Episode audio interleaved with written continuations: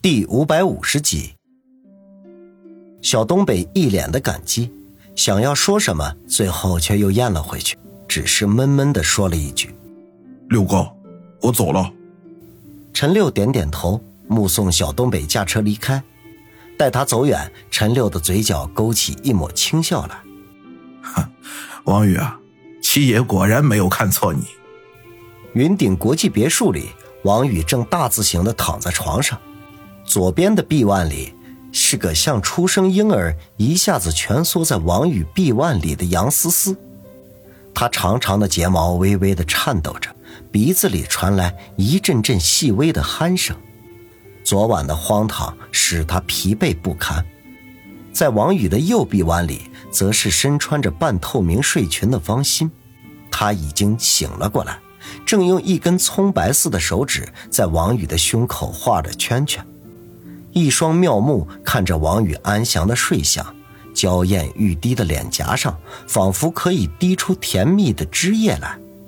昨晚于雨溪被王鑫拉回家住了，使得他们有机会和王宇春风几度。苏辛迪和孙卫红没有留宿，疯狂之后拖着疲惫的身体离开，只留下他和杨思思陪在王宇的身边，享受着被雨露滋润之后的小幸福。这时候，王宇忽然睁开眼睛，似笑非笑的看着他。欣姐醒了。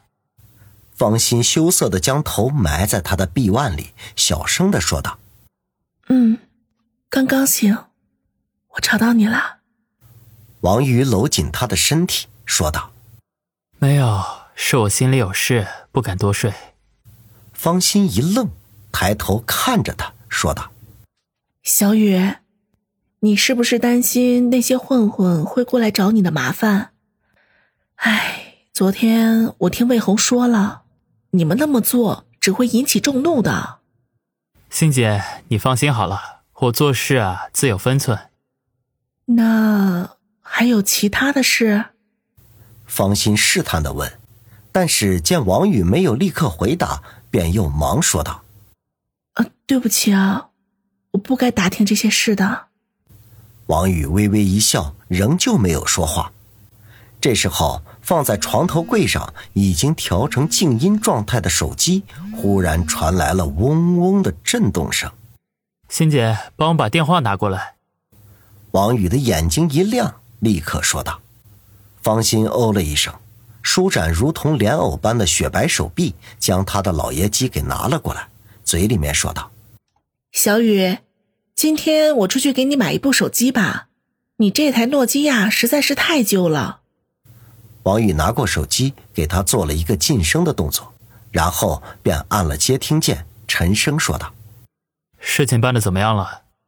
话筒的那一端传来了何梅疲惫的声音：“全部搞定，这次任务算上我，一共出动了十个人，费用是二百三十五万，你尽快叫思思把钱打过来。”天一堂的那些人，只认钱，不认人。没问题，今天上午我就叫思思把钱打入你们的户头。另外，我必须多嘴问一句，没有留下什么证据吧？放心吧，他们都是专业的。那就好。最近这些天尽量不要返回春城，如果有什么事情的话，电话联系。何梅沉吟了一下，说道：“好吧。”那先这样，我一会儿肯定会很忙的。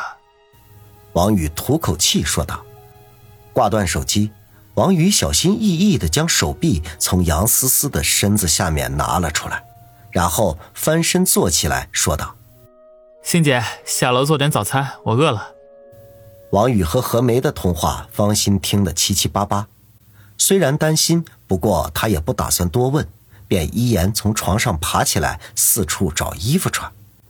王宇却色眯眯的说道：“欣姐，就这样去做饭吧，我喜欢看着你现在的样子。”方心脸颊一红，啐了一声：“小雨，你别胡闹了，万一一会儿有人来了，多丢人。”王宇挠挠头，点头说道：“说的也是啊，我可不想你的身体被别的男人看到。”方心羞涩的一笑，找来衣服穿上，下楼去做早餐。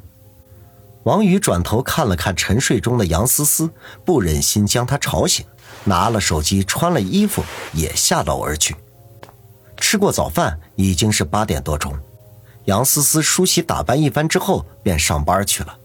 临行时，王宇告诉他给何梅打过三百万现金。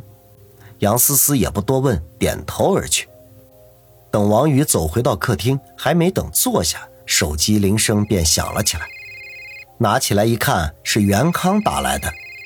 王宇咧嘴一笑，小声的嘀咕：“老袁，你现在肯定是焦头烂额的了吧？”说完，便接通了电话，佯装打着哈欠的喂了一声：“王老弟啊，方便见个面吗？”袁康故作镇定的说道，但是声音里仍旧掩饰不住心烦意乱。王宇笑道。当然方便啊，要不然你来我家，中午让方心做几道拿手菜，我们边喝边聊。袁康苦笑一声说道：“ 老哥现在哪有那个心情啊？要不然我……”他还没说完，别墅的门铃就响了起来。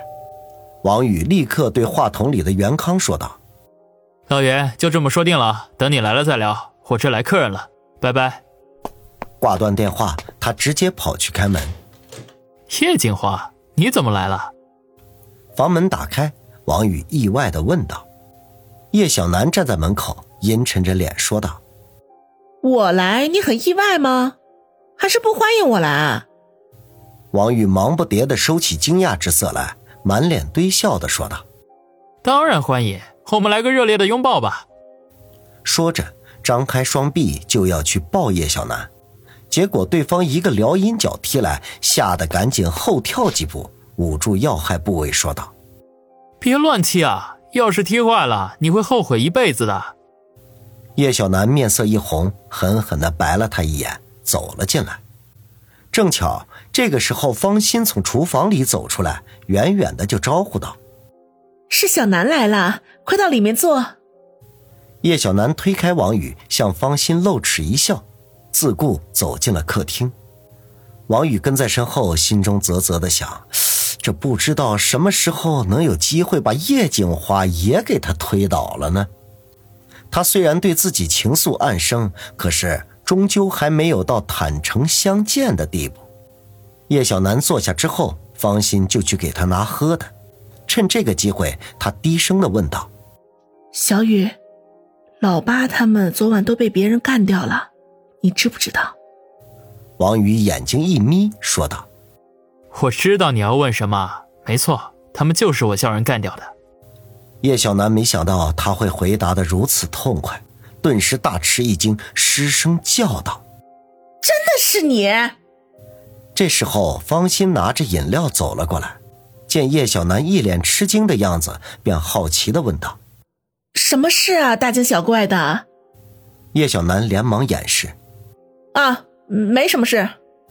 王宇则笑着对方心说道：“欣姐，你出去买点菜，一会儿老袁过来，我打算中午留他在家里吃饭。”方心嗯了一声，向叶小楠说道：“小楠，让王宇陪着你吧，我出去一会儿。”啊，好。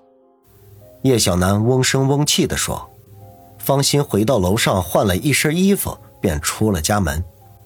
听到他开车离开的声音，叶小楠吐了口气，忽然站起身，走到王宇跟前，俯下身子与他面对面，目光炯炯地盯着他，怒声地说道：“王宇，你知不知道你这是自找死路啊？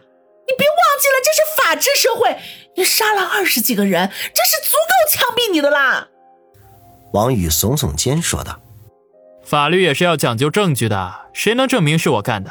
除非你去举报我，叶小楠脸色一暗，恼怒的说：“我怎么会出卖你呢？啊！哎呀，你怎么干这么糊涂的事情呢？你难道不知道？你不知道我？你什么？”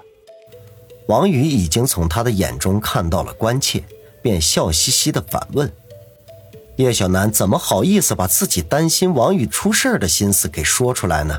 被他这么一反问，立刻大窘，佯装恼羞成怒，斥道：“问什么问？没事儿啦，我现在就走。”